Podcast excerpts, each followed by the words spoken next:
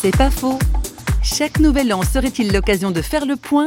Franck Jeanneret, directeur de médias.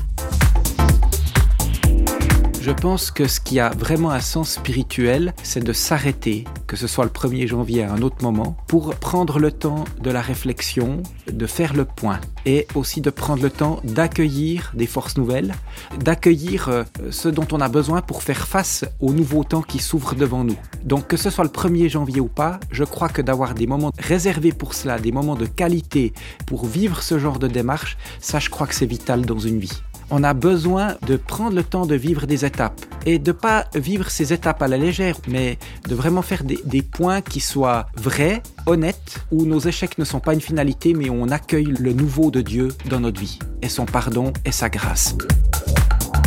C'est pas faux, vous a été proposé par parole.ch.